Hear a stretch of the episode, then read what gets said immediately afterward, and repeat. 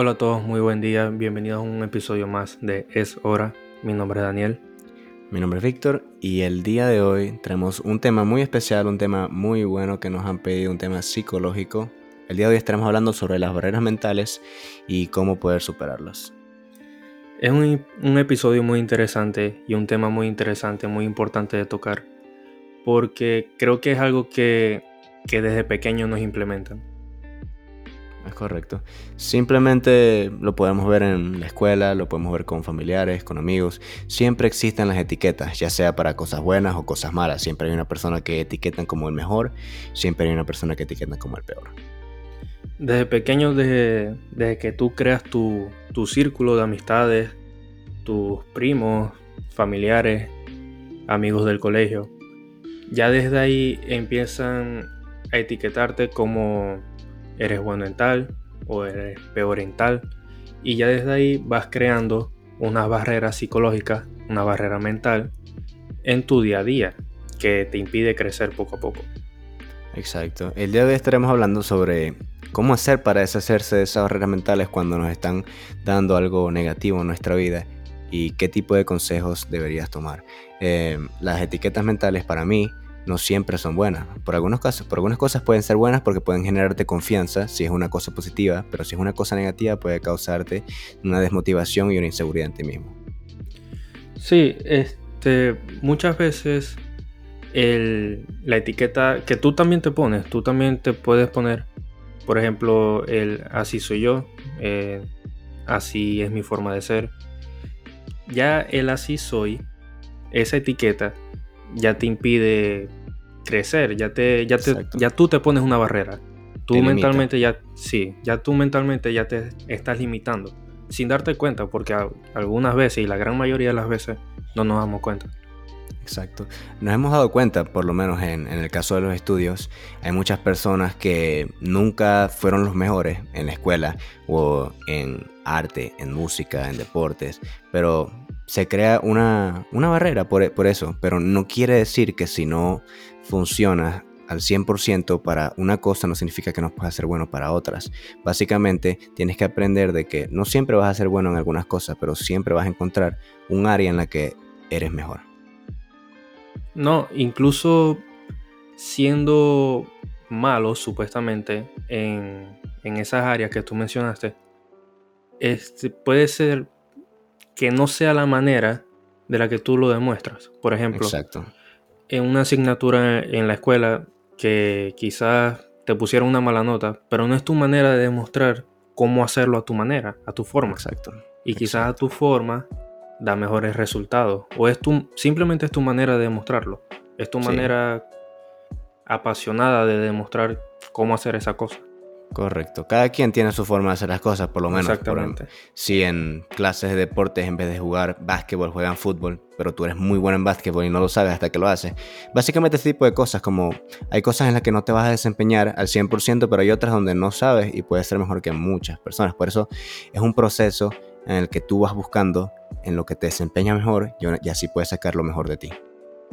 Es un proceso que te vas a ir dando cuenta con el pasar del tiempo no necesariamente vas a como a superar toda esa barrera de un día para otro, porque simplemente es algo, como dijimos, que creciste con eso.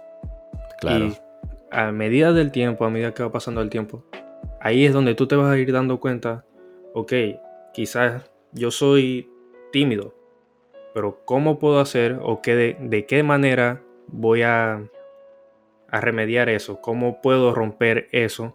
Ok, voy a, no sé, inscribirme en clase de teatro, por ejemplo. Entonces, poco a poco vas a ir como rompiendo esa barrera. Sí, claro, siempre tu proceso toma tiempo y esas barreras siempre van a tomar este, mucho tiempo en romperse. La cosa aquí es mantener la calma y saber de que es parte de ese proceso en el que tienes que esperar porque de la noche a la mañana no se consigue nada y si se consigue algo lo más seguro es que fracase. Lo, que más toma tiempo es lo que mejor va a funcionar, porque mientras más se construye algo y más trabajas en eso, hay muchas más posibilidades de que puedas tener éxito en eso. Y es muy importante que lo que vayas a hacer sea algo que te apasione. algo que te llene, algo que con lo que tú te sientas cómodo. Muchas veces estamos en lugares donde simplemente no nos sentimos cómodos, no estamos a gusto con quizás con el círculo, con, con nosotros mismos. Nosotros mismos a veces nos ponemos en situaciones muy incómodas. Y es muy importante cómo saber salir de ellas, cómo buscar otra alternativa, puede ser en quizás en un trabajo incluso. Sí, un trabajo que te, que te limite como a buscar tu manera de, de hacer tus cosas y de crecer a tu manera. Me gusta mucho ese punto porque me acabo de, me acaba de venir a la cabeza de que a veces quizás sí somos lo correcto y sí tenemos las capacidades de hacer ciertas cosas, pero no estamos en el lugar correcto. A veces simplemente tenemos que descubrir cuál es nuestra zona de confort, qué tipo de situaciones es la que mejor se, que mejor se acoplan a nosotros y así podemos ser una mejor persona. A veces podemos tener, un, como tú dices, un grupo de amigos que no nos beneficia o un trabajo en lo que no podemos sacar lo mejor de nosotros. Y toma tiempo conocerte a ti mismo y saber en lo que te desempeñas bien y qué tipo de espacios te trabajas mejor. Sí, y es muy importante eso del trabajo porque muchas personas pueden, pueden ocasionar como que, eh, perdón, en esas personas puede ocasionar depresión como, ok, quizás no soy tan bueno en este trabajo porque no me apasiona y quizás tu jefe o lo que sea, algunos compañeros de trabajo, te lo van a estar repitiendo a cada rato. Te van a estar diciendo cosas que quizás no eres bueno o mira cómo estás haciendo las cosas tan mal. Y simplemente es algo que no te apasiona. Y ahí es donde entra todo el tema de la depresión, que más adelante en otros episodios también lo podemos tocar. Pero es eso, es como que quizás hacer algo que no te apasiona no es solamente como que, ok, estoy en un, trabajo que no me gusta. Es todo lo que viene detrás de eso. Exacto. Hablando de eso, me acabo de, acordar del punto del que estoy a punto de hablar, de que vendría siendo las críticas. Que, aunque no lo parezca, hay muchas personas que las críticas no las llevan de una manera correcta. Aún así es una crítica constructiva hay que saber tomar las críticas, sea una crítica destructiva, una, una, crítica constructiva. Muchas veces no te va a gustar, hay veces que vas a estar en, no vas a estar en lo correcto y va a venir una persona que te va a decir la verdad en la cara y a veces no sabemos cómo tomar esa respuesta. Pero hay que saber diferenciar una crítica constructiva de una destructiva. Tenemos que estar preparados para las dos opiniones. Siempre, siempre tenemos que estar preparados y cómo sentirnos cómodos para tomar esas opiniones porque como tú dices, una, unas veces te la van a decir en la cara y no van a saber cómo decírtela, pero quizás esa crítica es constructiva. Claro. No quiere decir que porque la persona no supo decírtela, no es buena o no la puedes tomar. Claro, 100%. Como digo, siempre hay un espacio. Nunca vas a ser 100% bueno en algo. Siempre va a haber un pequeño espacio para mejora.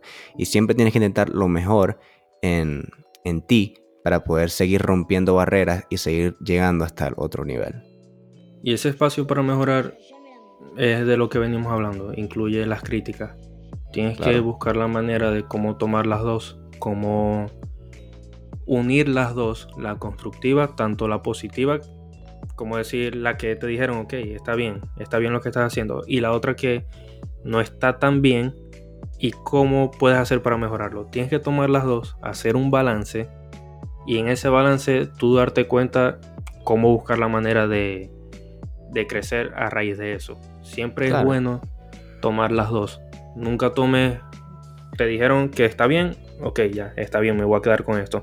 No, simplemente toma la que te dijeron que no está tan bien, cómo puedes mejorar y es muy importante el círculo, el círculo con el que te rodeas. Amigos que lo vivimos nosotros.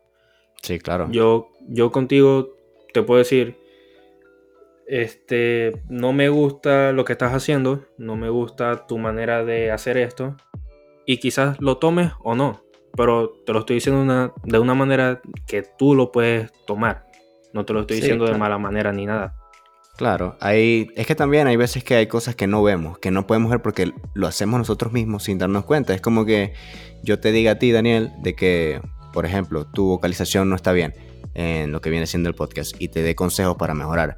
tú puedes tomártelo como tú quieras, pero realmente lo que yo te estoy intentando dar es un buen consejo para que tú aprendas de eso y puedas mejorarlo, porque hay veces que no te das cuenta de lo que estás haciendo y siempre viene muy bien un consejo de una persona en que confías.